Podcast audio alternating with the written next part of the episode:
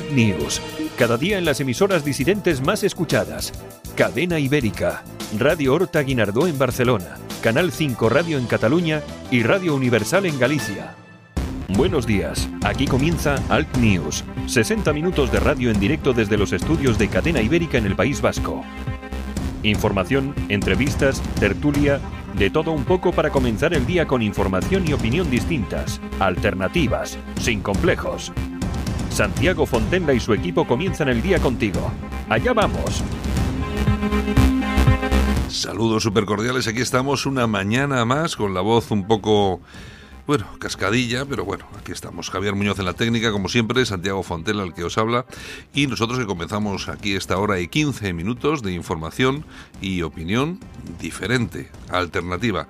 Vamos a estar con Yolanda Cauciero Morín, con esos titulares de la prensa alternativa, y también vamos a tener algunas novedades interesantes. Vamos con ello.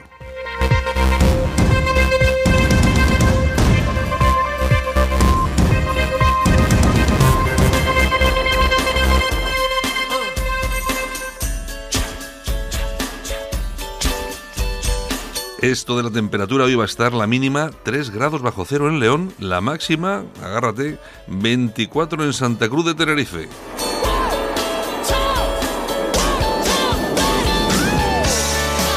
Nuestros amigos en La Coruña, 15 de máxima y 6 de mínima. Nuestros amigos de Barcelona, 17 de máxima, 7 de mínima. En Bilbao vamos a tener 13 de máxima, 2 de mínima y eh, en Madrid nos vamos a ir hasta los 14 y los 3 de mínima. En Málaga no va a estar nada mal, 17 de máxima, 12 de mínima.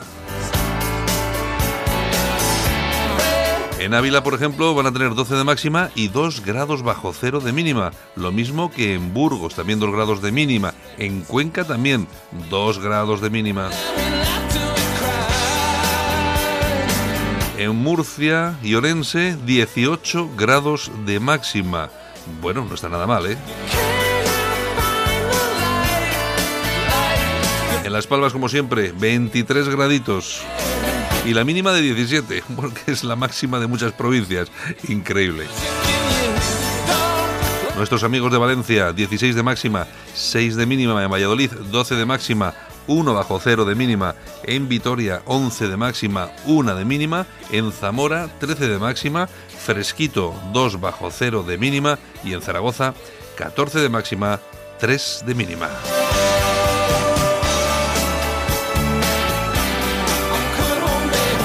Las primeras ediciones de los principales periódicos llegados a nuestra redacción aquí en Cadena Ibérica incluyen, entre otras, las siguientes noticias en sus portadas. En el país, 12 dirigentes del proceso secesionista ante el Supremo. Pedro Sánchez decidirá la fecha electoral tras la votación presupuestaria. El SPD intenta recuperar a su electorado con un firme giro a la izquierda. Una España vacía de médicos especialistas. En el mundo, el Supremo enjuicia el golpe del 1 de octubre en plena tormenta política.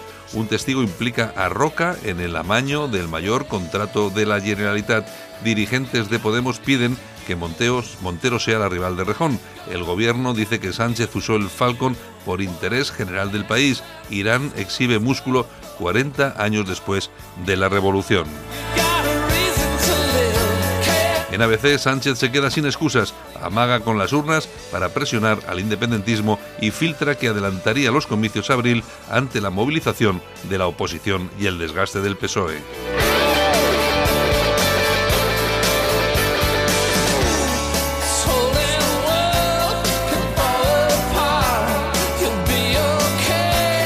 Y en La Razón, Sánchez marca el juicio en clave electoral, Moncloa presiona con un adelanto de los comicios ante la votación de los presupuestos y con los líderes del proceso en el banquillo, decidirá mañana, tras la sesión en el Congreso, un golpe a la democracia ante la justicia, una amistad indudable.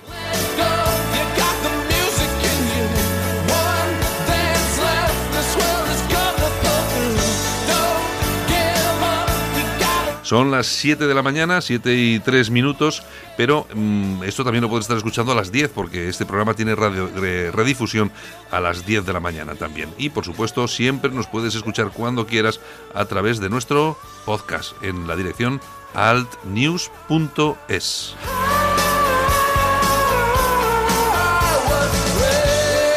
Y un saludo a todos nuestros amigos que nos escuchan a través de Cadena Ibérica, también a través de nuestra nueva frecuencia Madrid 96.7 FM, eh, también en Barcelona Radio Horta Guinardó y Canal 5 Radio y también en eh, La Coruña y Ferrol en Radio Universal a través de sus frecuencias moduladas.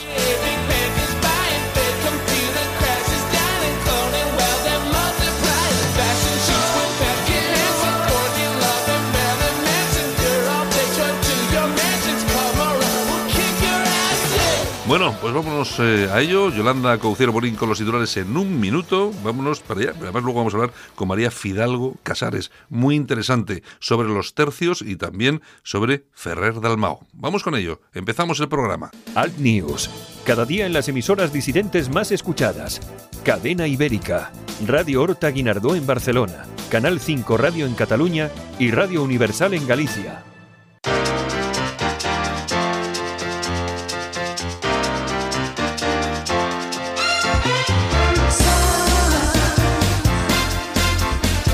Buenos días, Yolanda Couceiro Morín. Buenos, buenos, buenos días. Bueno.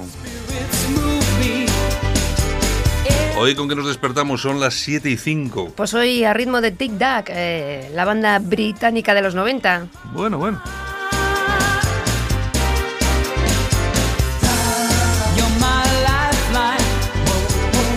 Bueno, ¿qué de estos chicos? Pues mira, estaban, la formaban Gary Lee Barlow, Mark Owen, Pero bueno, Howard. bueno, pero bueno, ¿quién es el famoso? El famoso, es, bueno, todos son un poquillo famosos, pero el más de lo más de lo más, Robbie Williams. Claro, Robbie. Williams.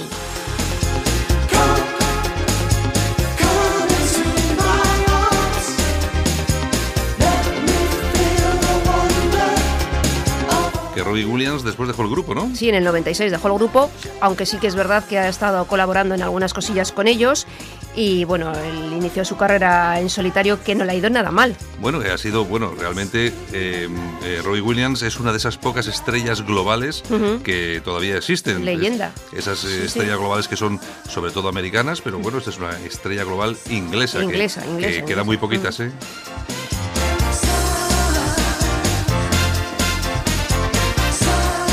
De hecho, Es- es- de hecho, esta canción es suya. Es suya, exactamente.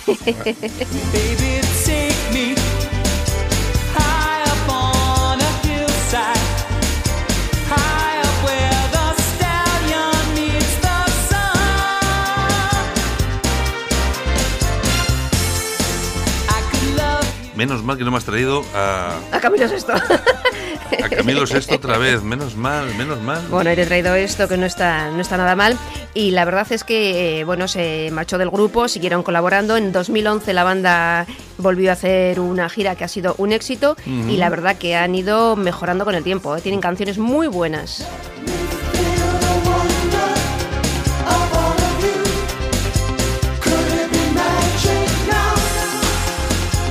Bueno, pues esta es la música que nos ha escogido hoy, Yolanda, para empezar el, la mañanita. Menos mal que no es música para dormir. El proceso, esto es el proceso. Es el procés. es el proceso.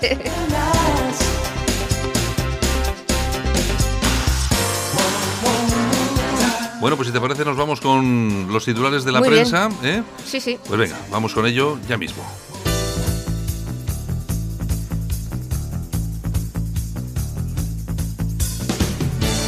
Ahora en Alt News, revista de prensa. Los titulares de los medios alternativos en Internet con Yolanda Couceiro Morín.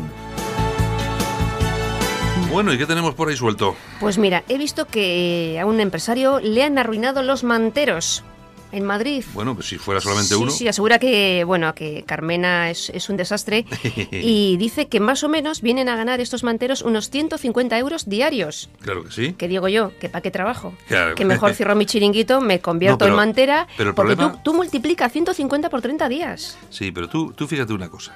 El, el problema es que es- les dejan hacer las cosas. Los Claro. po- Los, pobres, los pobres comerciantes A están cerrar ahí la tienda. pagando sus impuestos, no sé qué, no sé cuánto. Y de repente viene un tío y te pone delante de tu tienda Exacto. una mantita con los bolsos falsificados o no sé qué. Y no pasa nada. Pues ya te ha, ya te ha hecho el negocio. Y se lleva esa pasta todos los meses, más de 3.000 euros, eh, libre de polvo y paja. Eh, Aquí no declara pagar- nadie. Sin pagar impuestos, sin nada y nada. Bueno, y eso, por ejemplo, yo me imagino que esto pasa en todas las ciudades, porque yo, los- yo lo veo Bilbao a, través de las redes sociales en Madrid, en Barcelona, pero aquí en Bilbao también, También, tenemos un problema también. bastante, bastante gordo, ¿eh? Sí, sí, sí, sí. Bueno, Pero- ¿qué más tenemos? Pero bueno, en fin. ¿Qué más tenemos? Bueno, pues nos vamos a alertadigital.com. Ujú. Eh, Torra, que pide a Sánchez que le garantice la seguridad cuando acuda hoy al juicio del proceso. Ya sabes que empieza hoy. Y dice que, bueno, eh, en Cataluña Radio ha hecho unas declaraciones que después de la manifa del domingo, que tiene miedo de ir a Madrid, que le pueden pegar. Ay, Dios mío. Fíjate tú. De verdad. En Igual fin. es lo que quieren, que le den así un empujón y de, ay, mira qué peligrosos son estos fachas. Hombre, vamos a ver. eh, Aquí hay una cosa que está muy clara. Seguro que surge el típico chorra, Sí, que siempre hay. que siempre hay uno que se acerca por allí, le empuja o algo, y entonces el tío ya tenemos el mártir. Nada, nada. Acercaros Dejadle, y decirle, de, nada, no dejadle pasa nada. tranquilo, que no pasa nada, Que dejadle venga, tranquilo. que venga al juicio. Venga, ¿qué más? Bueno, Moncloa.com. 400 millones de euros que le costó al Ayuntamiento de Madrid la demolición del edificio Windsor. ¿Te acuerdas tú? Hace 14 años ardía en llamas y parece ser que ahora hay indicios Cuatro- de que fue provocado. 400 millones de euros. 400 millones a lo largo de todo el tiempo, entre unas cosas y otras. Sí, Se dice ahí, pronto, ¿eh? tenerlo ahí parado, no tenerlo, etcétera, etcétera, etcétera. Pues bueno, bueno, 400 eurillos que el ayuntamiento ha tenido que soltar. bueno. Pues no, sí, la verdad que sí, que es muy... Muy rarito. Me parece mucha pasta, mucha. Exacto, exacto. ¿Qué más tenemos? Bueno, ramblalibre.com. Ujú. Javier Sarda, la izquierda con demencia senil. La sexta da pena, cadena oficial de Podemos y Maduro y mantenida por la derechona amoral de la familia Lara.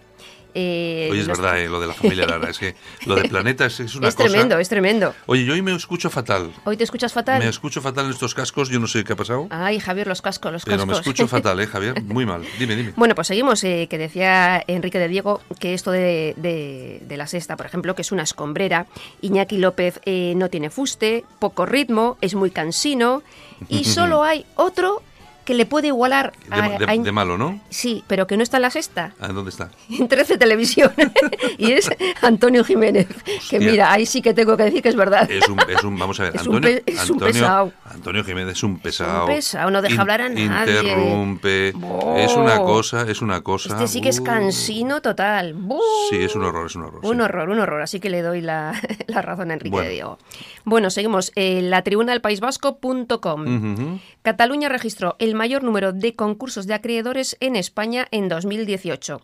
Es un estudio de Gaula Asociados y exactamente nos dice que bueno, en Cataluña concentró el 24,26%. Barcelona es la provincia en la que más se concentran, con un 85%, Gerona un 8%, Tarragona un 5% y Lérida un 2%. Muy bien, Bueno, pues seguimos vamos con más cosas. Libertadigital.com. Vox actúa con mano dura para combatir a los, entre comillas, infiltrados. Ha contratado una empresa para uno por uno y desmenuzando el perfil de, de los Sí. afiliados que se están metiendo en Vox. Bueno, claro, es que ahora llegará ahí de todo, va a llegar de todo, claro. Yo entiendo que hay que tener un poco de, hay que tener un poquitín de cuidado, hay que ser un poco precavido. Yo conozco a gente estupenda y a gente que no lo es tanto. Bueno, o sea, que, es otro tema, que menudo se- filtro. que se encargan ellos, que es, que es su partido. Exactamente, Venga, exactamente. Vamos con los golpes. Vamos eh, con las toñejas, Venga, sí. ¿a quién le damos? Pues para dos personitas, Eva H. y Anabel Alonso.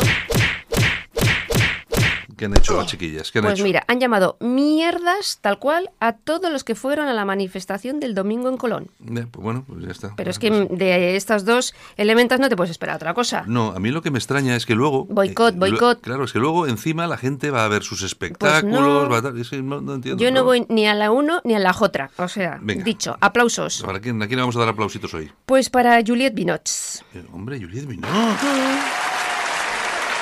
¿Cuánto tiempo hacía yo que no oía hablar de esta chiquilla guapísima? Pues eso, eh, le hacían una entrevista y tal, y dice que bueno, que no, no entiende por qué la gente que tiene 60 años quiere aparentar 20. Eh, Eso es lo que digo yo. Entonces no lo entiende. ¿Y por qué los que tenemos estupendo. 20, por qué los que tenemos 20 queremos aparentar tener 54? ¿Te das cuenta? Es que no ¿Te lo entiendo, no lo Pues- entiendo. Pues un aplauso para Juliette Binoche, que está estupenda. Muy bien, Yolanda, pues si te parece, Vale, pues nada, me voy a tomar mi cafecito y mi bollo mantequilla. como decía aquel, ahuecamos el alerón. Ahuecamos el ala. Besitos. Venga, hasta luego. Hasta mañana. Solo para los valientes que quieren un medio de comunicación alejado de lo políticamente correcto y de la realidad cocinada por los grandes medios de comunicación. Alt News. Somos diferentes. Somos alternativos. Con Santiago Fontenla. Alt News. Cada día en las emisoras disidentes más escuchadas. Cadena Ibérica. Radio Horta Guinardó en Barcelona. Canal 5 Radio en Cataluña y Radio Universal en Galicia. En Alt News, La Ratonera, un espacio de análisis de la actualidad con Armando Robles y Santiago Fontenga. Críticos, ácidos, alternativos, otra lectura políticamente incorrecta de lo que sucede en España, Europa y el mundo, y no nos cuentan. Y hasta Málaga que nos vamos. Buenos días, Armando Robles. Buenos días, Santiago. ¿Qué tal? Aquí estamos, como cada día, haciendo un poco de radio, intentando transmitir un poco de información y de opinión a nuestros oyentes de toda, de toda España. Bueno, nos vamos a ir, si te parece, bueno, no, no sé exactamente dónde nos vamos a ir. Sí, sé que sé que vamos a hablar con María Fidalgo Casares, pero lo que no sé es dónde está. Buenos días, María. Buenos días, estoy en Sevilla, pero soy gallega. Ya, bueno, lo de Gallega yo, yo lo sabía, lo que pasa es que no sabía exactamente dónde estabas. Estás en Sevilla por, porque me imagino que tienes algún compromiso de trabajo por ahí, ¿no? No, no, no, trabajo aquí desde hace 30 años. lo que pasa es que soy Ah, la o sea que- típica gallega que llevo aquí 30 años, pero siento que estoy de paso. Bueno, oye, pues no se te ha pegado Oye. María, pues no, no has elegido mal sitio para vivir, ¿eh? No, pues no, la verdad que es una ciudad espectacular. Oye, Armando, oye, ¿Sabes oye, sabes lo que dijo Joan Manuel Serrat de Sevilla, no? Ah, pues no lo sabía. Que era probablemente la ciudad más bonita del mundo de cuantas había conocido él. Ah, pues eso nunca lo había oído. Bueno, pues fíjate que aquí mira que te cuentan todo lo que dicen de Sevilla, pero eso precisamente no lo sabía. Bueno, pues eh, para todos nuestros oyentes, María Fidalgo Casares, que es entre otras cosas de- doctora en, en arte, historia, creo que también, eh, también es asesora, analista eh, y, y colabora de forma muy asidua con Ferrer Dalmau y la llamamos en esta ocasión por una por un tema que me ha llamado poderosamente la atención y ha sido un artículo que ha publicado en el diario, el diario digital gallego Mundiario sobre la historia de los tercios. Eh, María, has escrito un artículo que no sé exactamente cuál ha sido la razón, pero ha tenido un gran éxito, se ha movido mucho en redes sociales. El artículo se titula La historia de los tercios, las 12 claves de su sorprendente auge mediático. ¿Te ha sorprendido el éxito del artículo? Bueno, la verdad que siempre que se habla de esto, la verdad que tiene mucho tirón, pero la verdad sí, me, ha- me ha desconcertado un poco porque, bueno, yo tengo bastante suerte en el tema de las columnas de opinión y siempre se me lee mucho, pero esto no esperaba que tanto, la verdad, y además se ha compartido una barbaridad en Facebook, sobre todo en los grupos militares, grupos de historia, grupos patrióticos, en fin, sí, ha tenido un éxito tremendo, la verdad. Porque lo, lo cierto es que en la última década todo lo que tiene que ver con, con los tercios, pues hombre, ha adquirido un protagonismo muy importante. Tú en este artículo des- lo desglosas en 12 claves, exactamente. ¿Nos puedes contar algo de eso? Bueno, sí, yo un poco lo que, que es verdad que desde hace pues mm, tres, cuatro, dos, depende, bueno, depende cómo se vea, este, lo, lo de los tercios está como muy muy de moda. Entonces yo un poco ordené, pensé por qué ha estado de moda, analicé las razones y simplemente las enumeré explicando por qué. Desde luego el, el boom de salida fue desde luego Arturo Pérez Reverte con A la Triste. O sea, ese fue el que realmente resucitó esos destacamentos que estaban completamente en- en el olvido.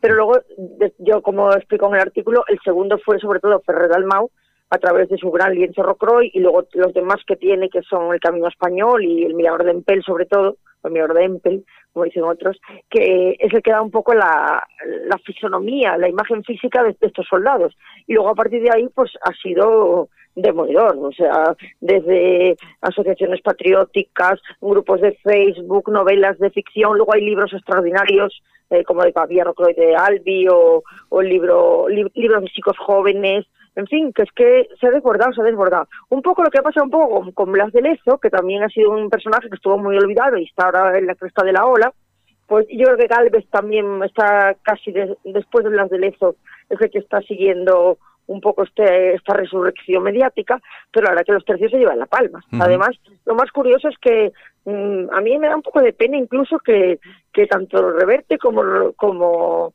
como Augusto Ferrer Dalmau pues pinten la decrepitud de los tercios cuando tuvimos miles miles de victorias y que precisamente pinten las derrotas, pero bueno, Efectivamente. en fin. Efectivamente. Eh, Armando, ¿tienes alguna cosa? Pues bueno, eh,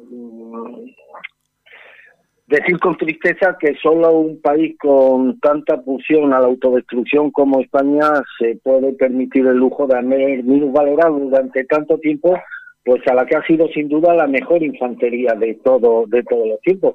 Y mi pregunta, María, es muy simple, María. Imagínate que los tercios, en vez de ser producto español, hubiese sido eh, producto norteamericano. ¿Cuántas películas habrían dedicado la industria cinematográfica de, de Hollywood a este, a este, a este cuerpo de infantería? Bueno, muchísimas. De hecho, a veces dice dice Pérez Reverte que son los marines del siglo XVI. Yo creo que eso fueron mucho más que los marines, pero bueno, Muchísimo más que los marines. Además lucharon en todos los continentes, porque mucha gente no sabe que también lucharon en América, los tercios. O sea que además durante tanto tiempo los amos de, los amos de Europa y además tan diversos, tan distintos y luego tan fascinantes en sí mismos todos los episodios que tienen, desde bueno desde cuando se crean en, con el Gran Capitán, incluso dicen que antes que los, los, los romanos fueron un poco el origen, luego como van incorporando todas las nuevas armas, yo creo que que como, como ejército es digno de estudio y yo creo que se debe estudiar en todas las academias militares del mundo. Estoy casi seguro de que se hace. Ah, Mira, ya- Santiago, y si me permite Sí. por mi parte una última cosa, ¿sabes, María? Que hay muchos europeístas que coinciden en que la construcción de Europa comienza precisamente en el siglo XVI. ¿Qué importancia tuvieron los tercios españoles de cara a la vertebración europea?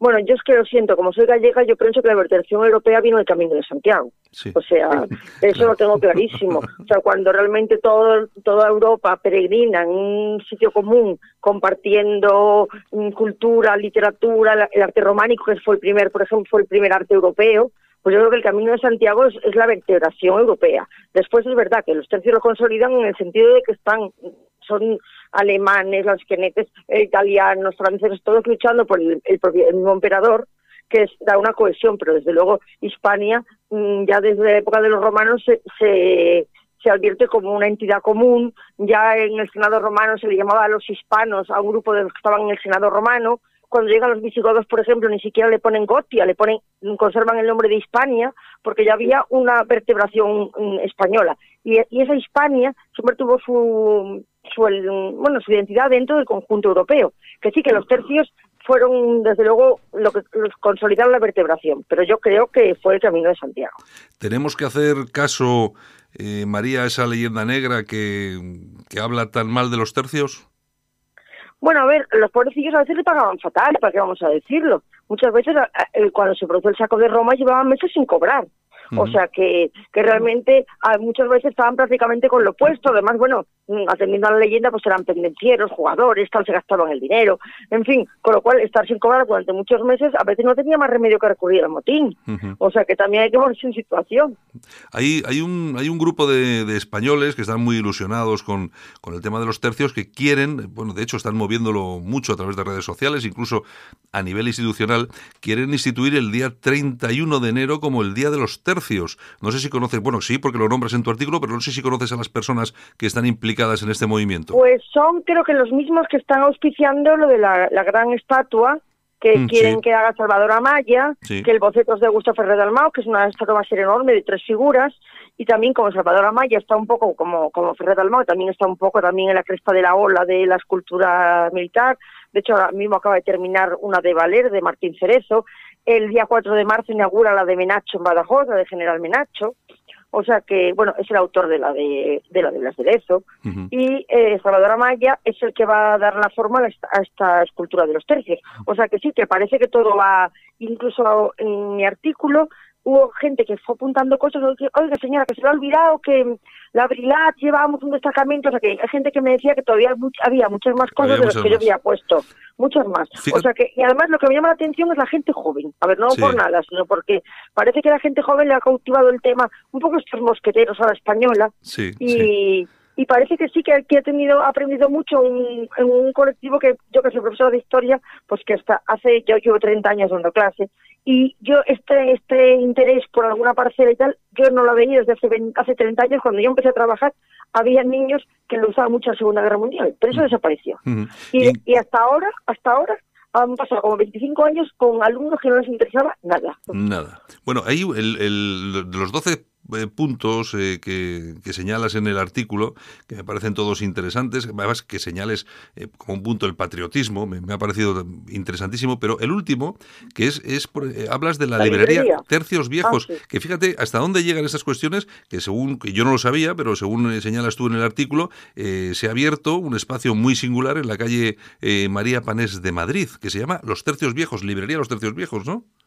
Bueno, sí, además que la verdad que, que quien está detrás de esa librería son pesos pesados, es decir, los socios de la librería, uno es Augusto Ferrer del Mau, otro es Lucas Molina Franco, que es el, el dueño de la editorial Galant Books, que es una de las editoriales de libros históricos militares más punteros. Otro es Rafael Rodrigo, que es el que lleva el programa Intereconomía. En fin, que es gente que está ahí muy, muy cercana a, a estos temas histórico-militares.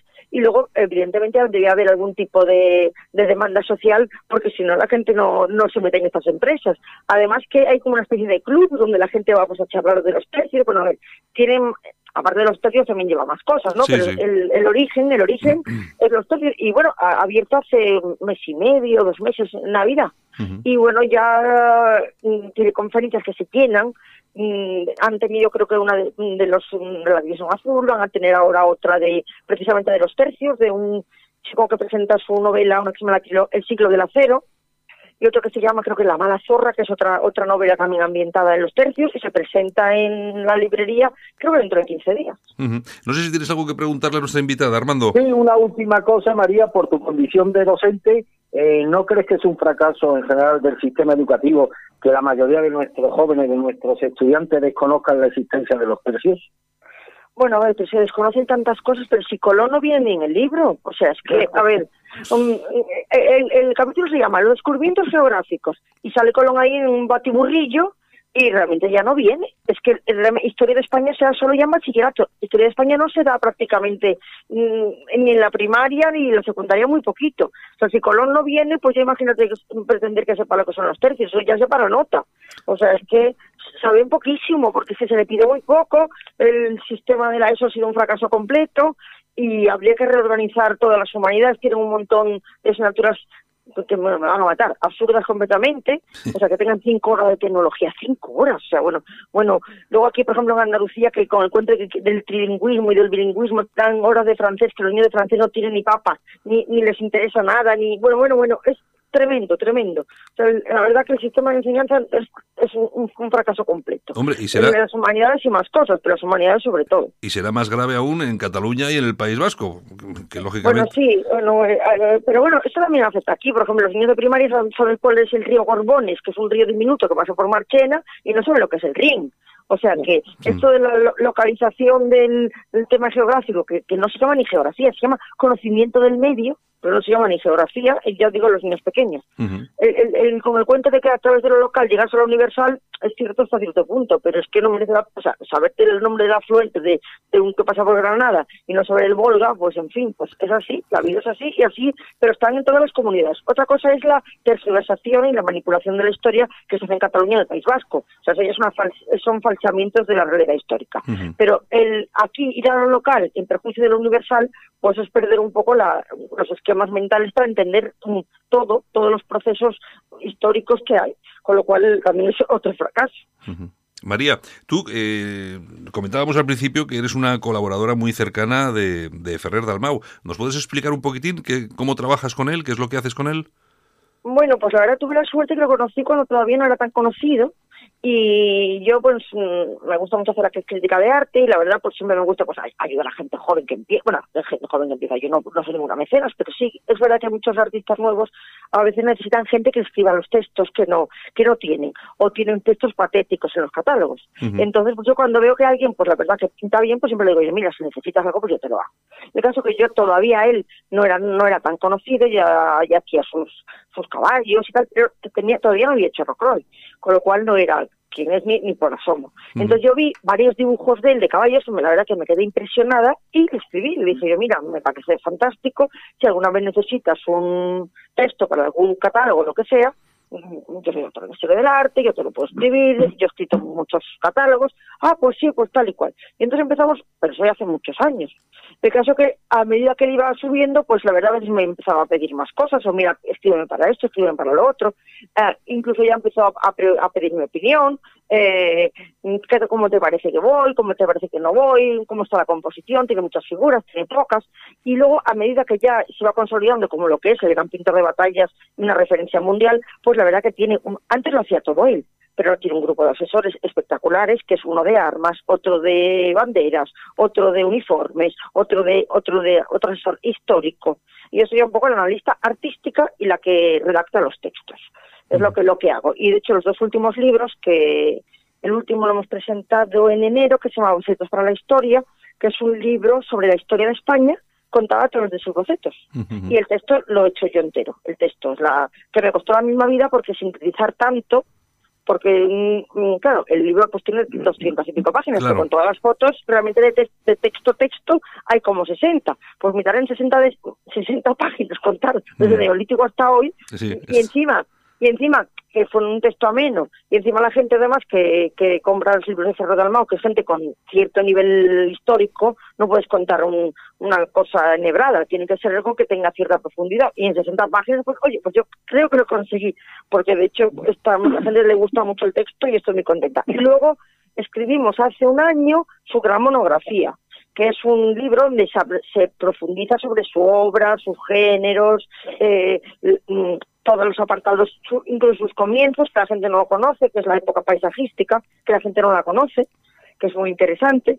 No es no lleva la marca Ferrer del Mao, la época de paisajista, pero sí es muy importante en su trayectoria porque le hace saber construir los espacios que construye. Aparte que es tan extraordinario paisajista, lo que pasa es que el pobre, como bueno, el pobre, como hace estas figuras tan tan potentes, Sí. la gente se abstrae de, la- de los paisajes Claro, que tiene. claro, claro. Pero son deslumbrantes. Tú te miras el paso de Cortés, miras los de Galvez, el de Galvez del Mississippi, por ejemplo, que, que fue el que hizo cuando está cuando va a Pensacola y va a ir por los pantanos. Bueno, e- eso es impresionante. Pero claro, las figuras son tan soberbias que parece que te abstraes y no ves el paisaje, pero pero está ahí, está ahí. Porque, Entonces- María, María, porque aquí hay una, hay una cosa que me parece interesante destacar, que sí que seguramente es el pintor de batallas eh, más importante del mundo, sin, creo que sin lugar a dudas, pero seguramente que hoy, en la actualidad, seguramente que sea el pintor eh, español más importante que tenemos.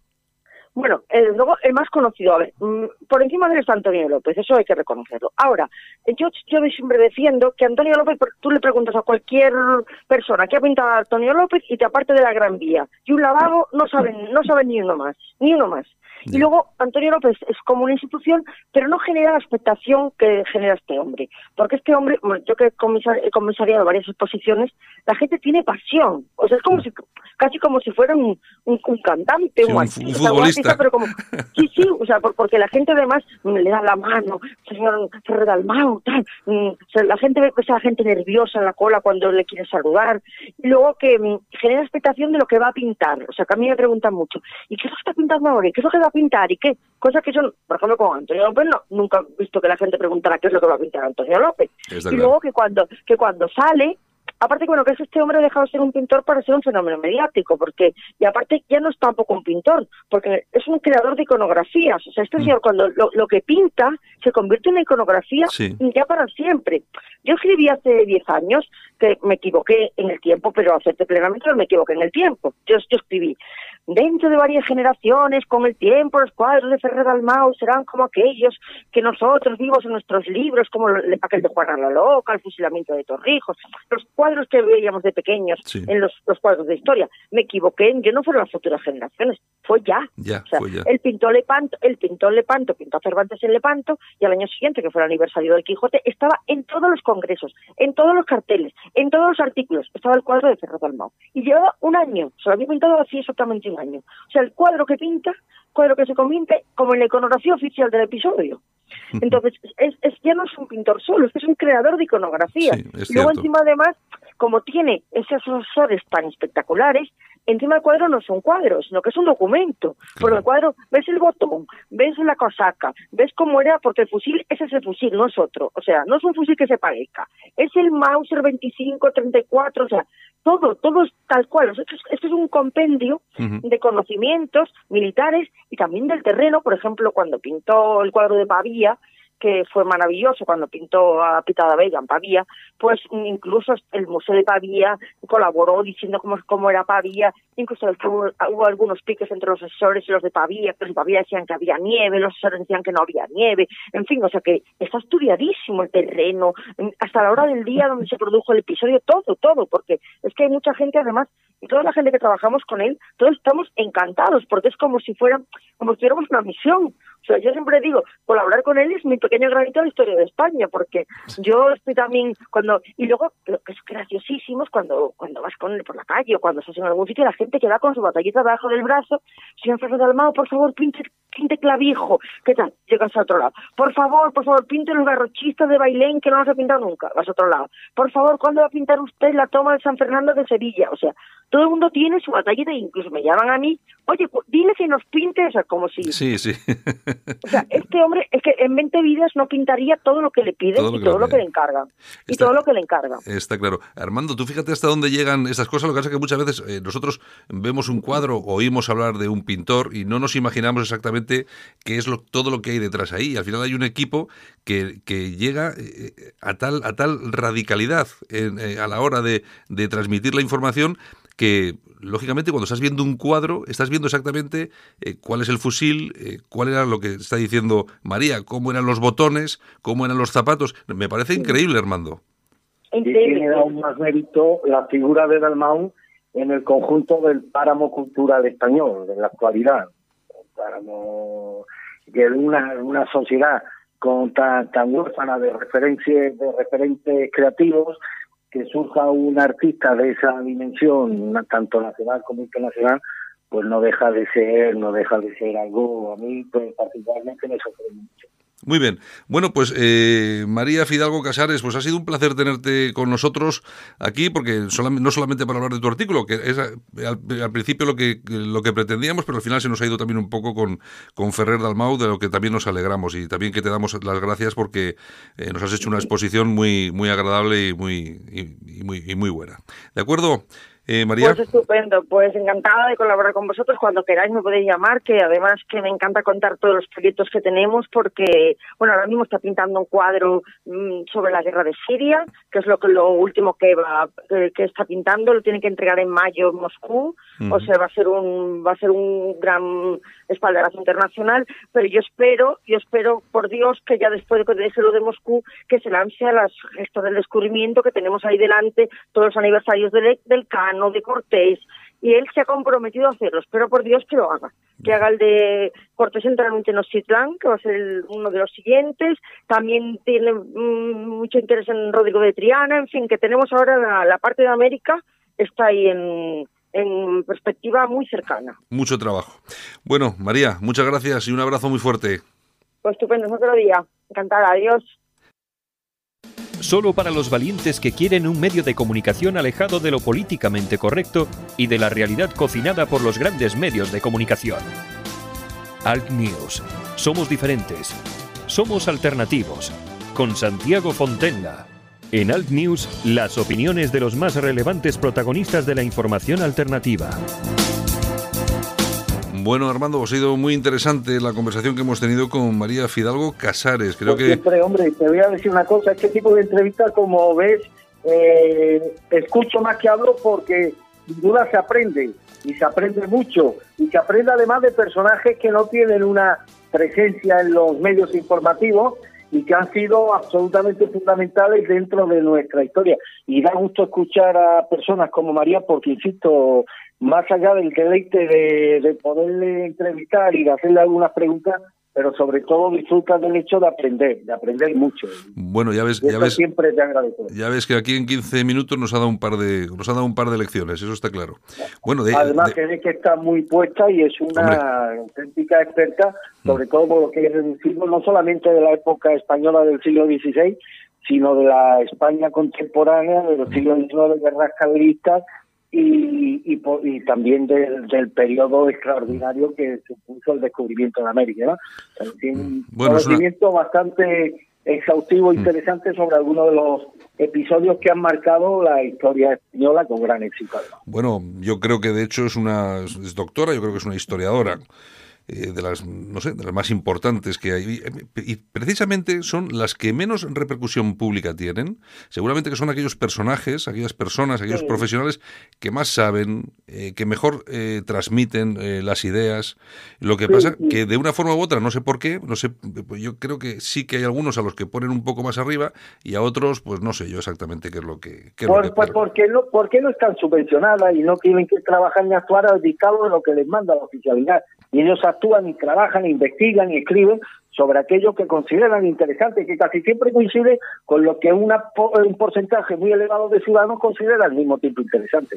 Está claro. Bueno, eh, Armando, actualidad, parece que el PSOE y el gobierno se preparan ya para unas elecciones generales que seguramente van a ser en los próximos meses, que se podrían convocar antes de las europeas, autonómicas y municipales del próximo año e incluso después, aunque el lejano horizonte de octubre parece disiparse por la previsión de que el miércoles el Congreso devuelva al Ejecutivo los presupuestos por la, antiga- la negativa de RC y el A favorecer su tramitación. ¿Vamos a tener elecciones o no, Armando? No, no, no, para el 13 de, perdona, para el 14 de abril, fecha además emblemática para la izquierda, 14 de abril, vamos, ¿sabe qué día coincide? El que sabe qué día es el 14 de abril, Sí, ¿no? claro, claro, claro, claro. Domingo de Ramos, con medio país de vacaciones.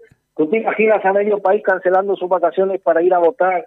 Porque este personaje, bueno, ha tenido el capricho. No, esto ha sido un globo sonda dirigido a los separatistas. Esto ha sido una muestra más de cómo este presidente instrumentaliza medios eh, que son públicos, que son sustentados con dinero público para sus propios intereses partidarios y particulares. Ha lanzado el globo sonda, sobre todo orientado a los separatistas, Claro. para que retiren las enmiendas a la totalidad de los presupuestos generales del Estado, que recordemos se empiezan a debatir a partir de hoy, Santiago Sí, sí. con la intervención de la ministra de Economía. Yo veo difícil, veo difícil que los, los separatistas retiren las enmiendas a la a, a los presupuestos porque ellos también tienen que mantener un relato ante su ante su, sus incondicionales.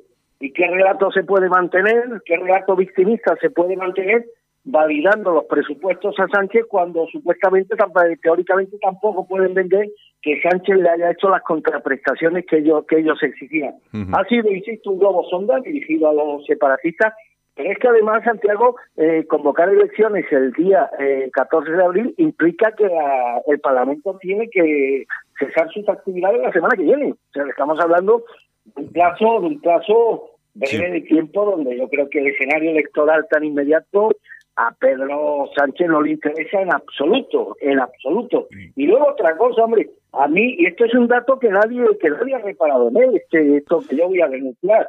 La agencia es una agencia pública, es una agencia de noticias públicas. Claro. Como Rusia tiene el Praga, y como, y como Estados Unidos tiene la suya, y como Francia tiene la agencia, no me acuerdo ahora, es una agencia pública, sustentada con dinero público. Y el presidente del gobierno no puede utilizar una agencia, la agencia pública de referencia en nuestro país, para lanzar globos sondas que eh, convienen o que convengan a los intereses o a las estrategias electorales de su partido y del particularmente. Esto es una idea bastante clara y lamentable de cómo el presidente del gobierno no tiene escrúpulos ninguno en utilizar eh, instrumentos que tendrían que estar al servicio del Estado y no de él, pues para su propia campaña política.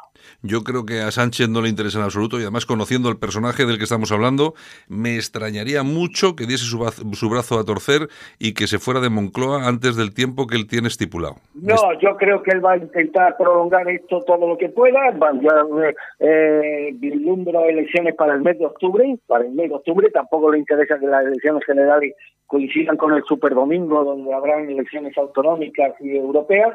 Y yo creo que se va a ir hasta octubre, va a intentar, bueno, pues gobernar, eh, que gobernar a través de decreto y bueno, y sacar algunas medidas populares con un cierto calado social como el apoyo a la pobreza infantil y demás, donde espera contar con el apoyo de los partidos separatistas y, por supuesto, de los partidos de, de izquierda. Y durante estos meses, pues se va a intentar dar algún que otro golpe de efecto de cara a lo suyo, de cara sobre todo a amarrar el voto de los suyos con medidas como las que ya han sido anunciadas en el día de hoy. Él tiene un él tiene un argumento extraordinario para exorcizar su mala gestión, que es eh, la exhumación de Franco. De Franco, Franco. Cuando las cosas le vienen mal dadas, ahí tiene el comodín de Franco que le viene y le, vamos, le viene de perla. Y hoy pues ha vuelto a sacar el, el tema de Franco para exorcizar la mala gestión que está siendo captada por muchísimos, por muchos millones de, de españoles. Es probable que el Consejo de Ministros apruebe el próximo viernes, pues ultimar, los, eh, validar los últimos trámites administrativos que conduzcan a la exhumación de, de pero también es, eh, también es seguro que la familia de, del jefe del Estado recurrirá ante el Tribunal Supremo y yo no tengo ninguna duda, sería un escándalo cualquier otra cosa, no tengo ninguna duda de que el Tribunal Supremo eh, dictará medidas cautelares que paralicen la la, la, la exhumación del jefe del Estado ah, durante, durante unos meses. Él, desde luego, esta va a ser una de sus principales bases electorales. Que lo consigue, pues imagínate el calado que puede tener entre los suyos. Que no lo consigue, pues tiene muy fácil vender. Oye, yo he hecho todo lo que políticamente estaba en mi mano para exhumar el cadáver de Franco. No me lo han permitido los órganos jurisdiccionales y no es culpa mía.